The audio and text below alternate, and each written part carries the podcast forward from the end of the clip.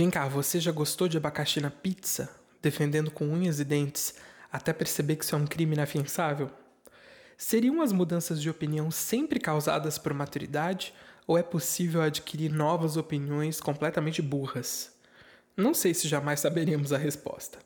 Mas eu queria ter um tipo de notificação do sistema, sabe? Dizendo que atualizou, nos avisando que a nossa mente mudou de opinião. Porque você mal se dá conta e quando vê, está defendendo aquela coisa que você não simpatizou, criticou ou mesmo odiou. Eu mesmo, depois de 15 anos de vegetarianismo, ando comendo mortadela defumada e pouco me fudendo para isso. Mas pizza de abacaxi, meu amigo, jamais. Eu prefiro ser essa metamorfose ambulante do que ter aquela velha opinião formada sobre tudo. Do que ter aquela velha opinião formada sobre tudo.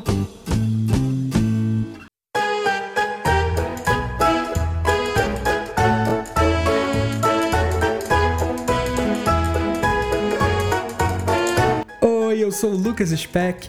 Esse aqui é o podcast E Voilà. Chega junto, senta pertinho, pega seu café, que hoje o papo vai ser bom.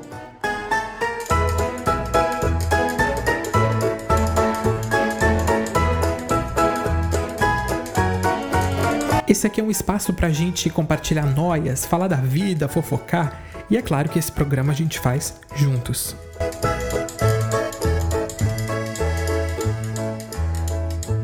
Olá, meus queridos, sejam todos muito bem-vindos a mais um episódio desse nosso podcast maravilhoso e voilà!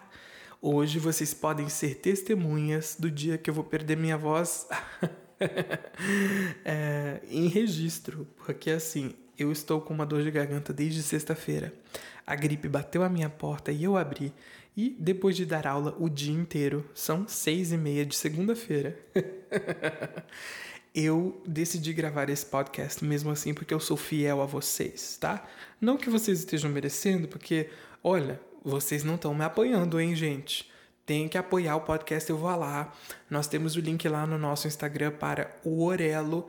E lá nós temos o grande programa de patrocínio de apoiadores sutiã. Sutiã, mas por que sutiã, Lucas? Porque é uma piadoca, um trocadilho do carilho, porque em francês, soutien quer dizer suporte.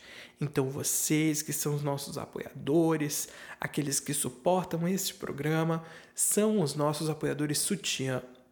Com uma mísera taxinha de 10 reais, você pode ser um apoiador sutiã e você tem direito ao nosso grupo no Telegram e a algum conteúdo exclusivo que eu ainda não criei porque ainda não temos apoiadores.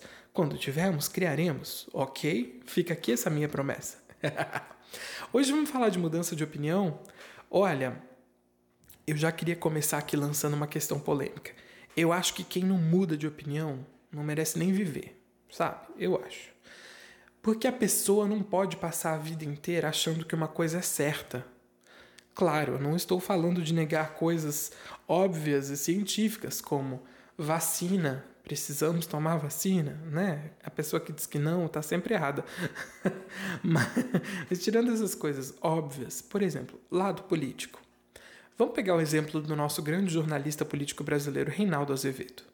Foi Reinaldo que cunhou o termo petralha, o mesmo termo que Bolsonaro, há poucos anos atrás, usou no Acre para dizer vamos metralhar essa petralhada toda. E hoje, de que lado da história está Reinaldo Azevedo? Quem que ele defende e quem que ele critica? Pois é, um cara inteligente, um cara que muda de opinião e mudou. Essa mudança de opinião, ela tem um nome que vem do grego, e esse nome é metanoia. Meta quer dizer além, depois, e noia, pensamento, intelecto. Crente adora essa palavra, viu? e já vou dar um spoiler aqui que eles, que eles usam no contexto de conversão. Só que crente nunca mudou desde 1500. É a mesma merda, não mudou. Enfim, o grande tema aqui é um tema político, né? Porque mudar de opinião, eu acho que no Brasil que estamos hoje, tem a galera que né, bolsonaristas arrependidos. Inclusive temos um, um Twitter maravilhoso, arroba Jair Me Arrependi, que é incrível, de pessoas que se arrependeram, não é? Se arrependeram de votar do lado errado da história. E eu fiquei fazendo um certo. Um, um, um, é uma recapitulação, revendo os meus posicionamentos antigos. Graças a Deus, excluiu o meu Orkut na época, eu não salvei. E graças a Deus, eu excluí o meu Facebook há uns anos atrás. E isso foi muito bom, porque eu tenho certeza que se eu pegasse para ler as coisas que eu tinha escrito, olha, que merda, viu? Ia ser um churume ali. que o Lucas de 2010 me chamaria hoje de comunista de Android. Comunista de Android porque o iPhone está muito caro. Porque senão seria comunista de iPhone, mas está muito caro, ninguém está podendo comprar iPhone não. Então eu estou usando o Samsung. Aliás, Samsung é um beijo, patrocine. Eu sou a pessoa que mais faz propaganda do Samsung Buds, porque eu amo de paixão. Não existe nada melhor nessa vida do que o Samsung Buds. Principalmente quando você tem o celular da Samsung também. É uma coisa linda de Deus. Eu era, gente, direitista e conservador nos costumes. Você pode olhar para minha cara hoje imaginar uma merda dessa? Meu Deus, eu já fui contra, contra cotas de negros nas universidades. Você acredita nisso? Eu, do alto da minha branquitude, nascido em Blumenau, achando não, mas cota de cota para pretos é racismo. Eu juro que eu vinha com essa. Olha a pataquada, a pessoa que não tinha senso, que não tinha noção do que era o mundo. Foi só botar o nariz para fora do, do meu cercadinho que eu vi, nossa, como eu sou um escroto uma vergonha atrás da outra, gente, pelo amor de Deus. E eu acho, eu, assim, eu não tenho vergonha nenhuma de falar isso, porque eu tenho orgulho da minha mudança. Eu tenho orgulho de ter mudado. E, bom, inclusive a gente vai entrar nesse assunto, mas eu ando de mal com a religião. Bom, acho que está bem claro, né? Mas eu ando meio de mal com a religião. E quando comecei a me desvincular, eu disse agora. E a questão da redenção? Porque não da redenção é, espiritual, de ai, Jesus vai voltar, não sei o que, não. Estou falando da redenção do ser humano. Porque isso é uma coisa muito pregada pelo cristianismo, né? A tal da metanoia, a tal da conversão. É, você que era um ladrão, assassino, não sei o que, se converteu e mudou de vida. E eu vejo hoje que o cristianismo sequestrou essa ideia da mesma forma como os patriotas hoje sequestraram os símbolos nacionais. Que é uma vergonha, né? Que a gente olha para uma bandeira do Brasil e diz, puta merda, da mesma forma, eu comecei a olhar para a redenção e dizer, puta merda, mas que papinho de crente, né? Quando não é de crente, de coach. Mas na verdade, a mudança de opinião depois de, depois de muito pensar e refletir sobre o assunto, a mudança de opinião e a questão da redenção é o que há de mais humano. Porque o ser humano é o único bichinho que tem a capacidade de mudar de opinião. Qual é outro bichinho na natureza que tem essa capacidade? Não existe.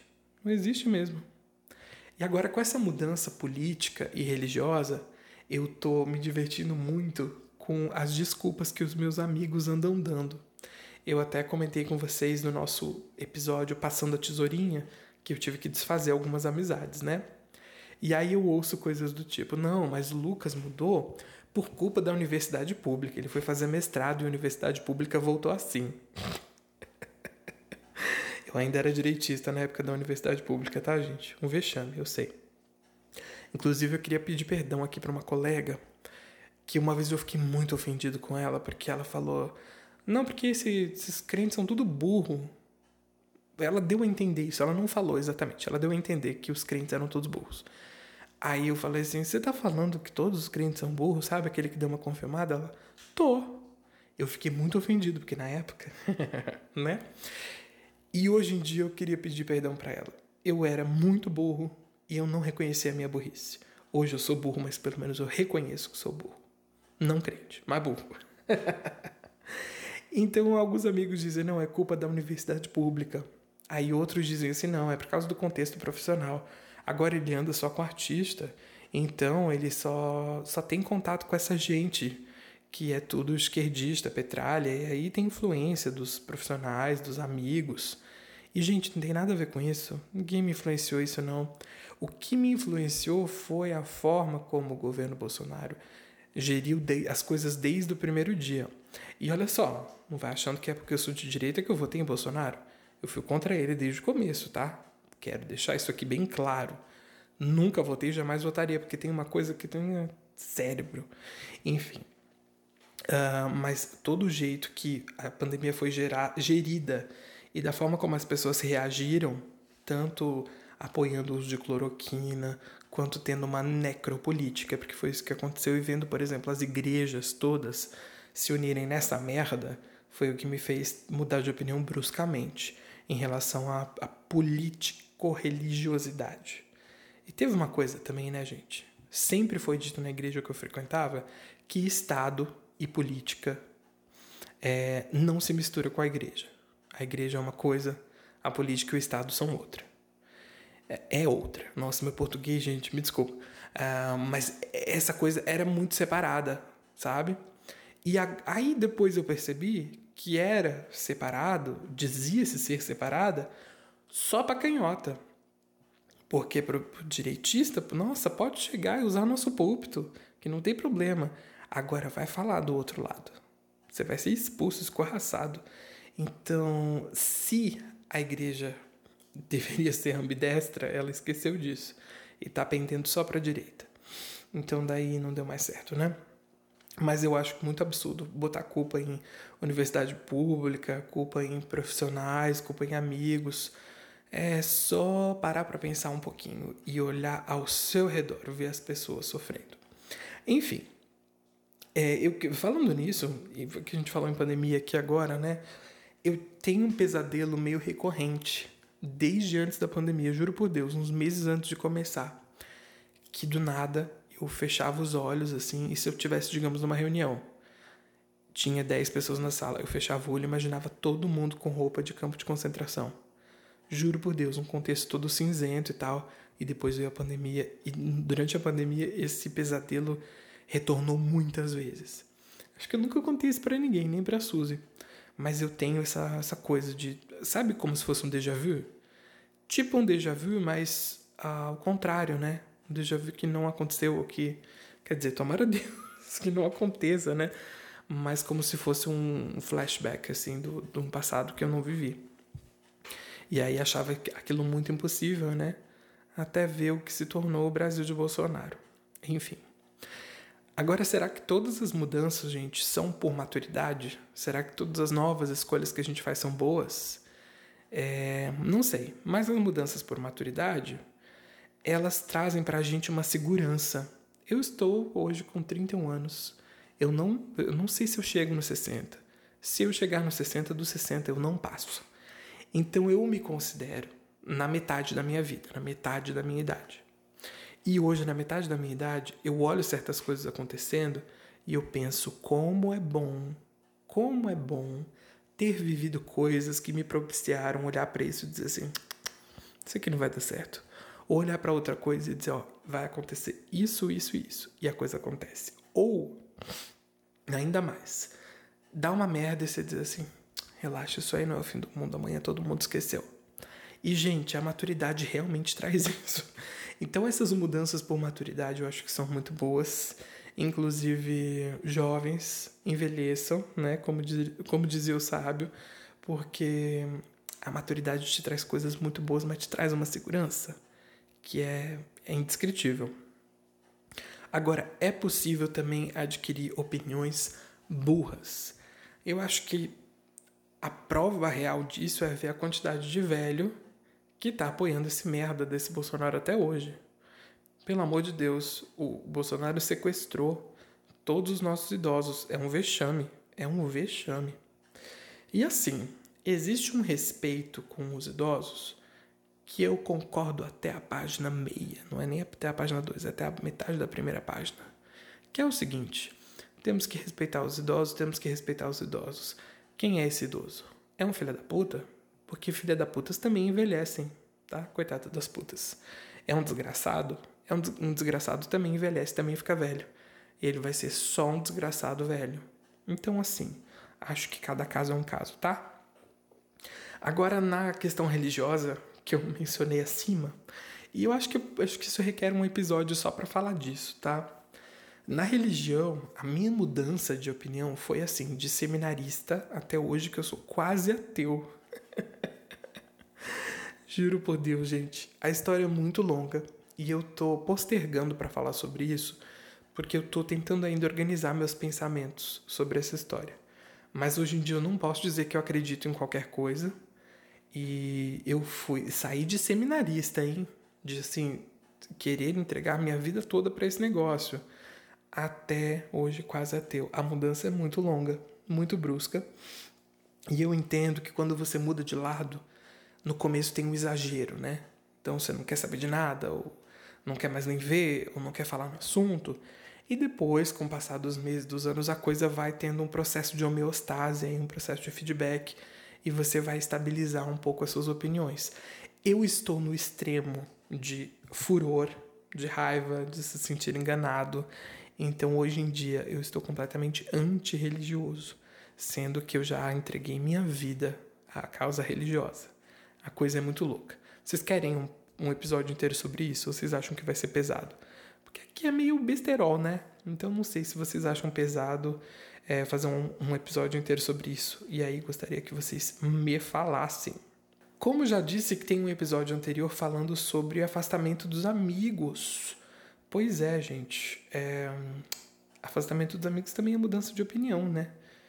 Amigos, família, enfim essas coisas a gente muda de opinião. E aí tem horas que tem que mudar o elenco também, né? Mas as, a mudança de opinião que acontece dentro de um relacionamento, um relacionamento de amizade ou um relacionamento de amor, e que, e, que esse relacionamento continua, para mim são as mais incríveis. Eu sou muito a favor de você perceber a pessoa que está do seu lado, seja amizade, seja namoro, casamento, enfim, como uma pessoa nova todos os dias. A pessoa com quem eu casei há sete anos, fazemos sete anos de casados esse mês, inclusive. A pessoa com quem eu casei há sete anos atrás é completamente diferente da pessoa que a Suzy é hoje. E eu, então, meu, minha filha, meu filho, mudei demais. E todo dia a gente se apaixona por essa pessoa nova que está do nosso lado, apesar de ser a mesma pessoa. Isso é muito bonito. Para trabalhar aqui numa nota mais uma nota mais otimista, tá? Minha voz tá aguentando, né? Segura na mão de Deus e vambora. Bora pro amor e ódio? Eu, sinto um ódio tão profundo que chega me dar até uma tremedeira, uma vontade de muito.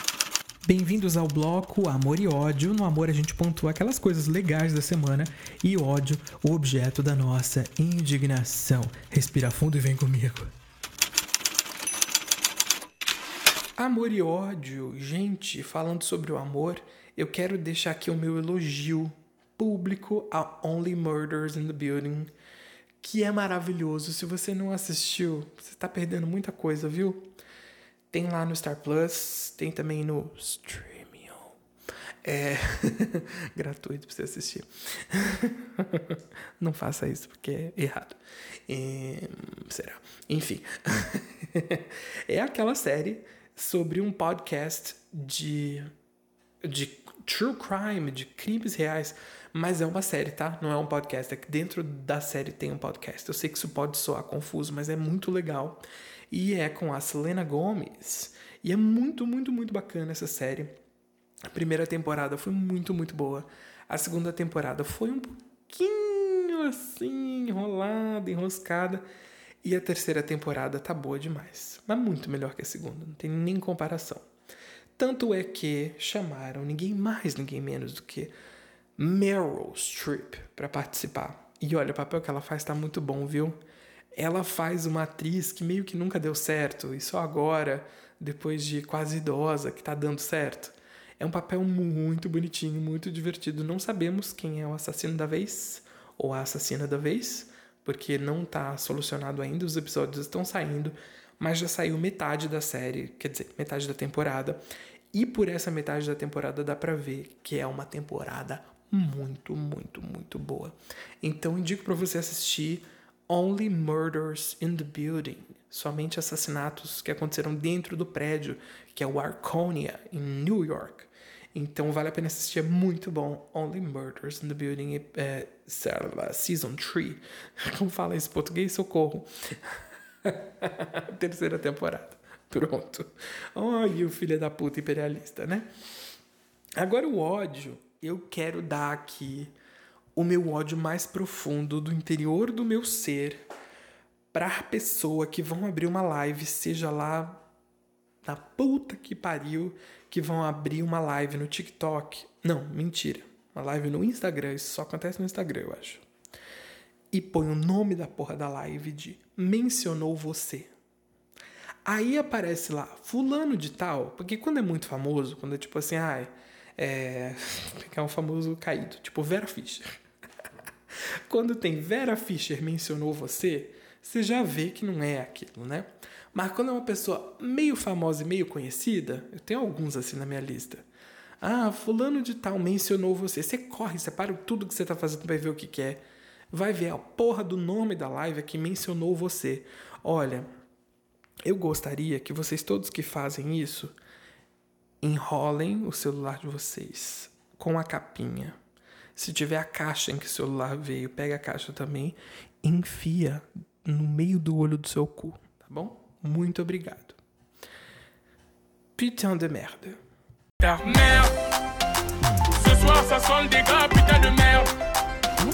Ce soir y a pas débat, putain de merde. Putain de merde é aquele momento incrível desse podcast em que eu falo para vocês uma frase, uma palavra, uma corruptela do francês, que é a língua mais passivo-agressiva que existe neste mundo.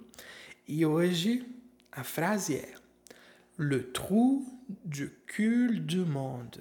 Repito. Le trou du cul du monde. E é exatamente aquilo que você está achando.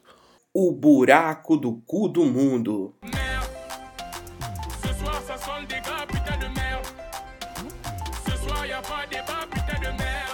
É isso, gente. Muito obrigado pela companhia de vocês. Não se esqueça de entrar lá no Orelo e ser nosso apoiador sutiã. E é esse, é esse tipo de conteúdo que eu trago para vocês. É esse tipo de conteúdo que vale a pena ser patrocinado. Tá bem? Um beijo no coração e outro no cul de vocês. Um beijo.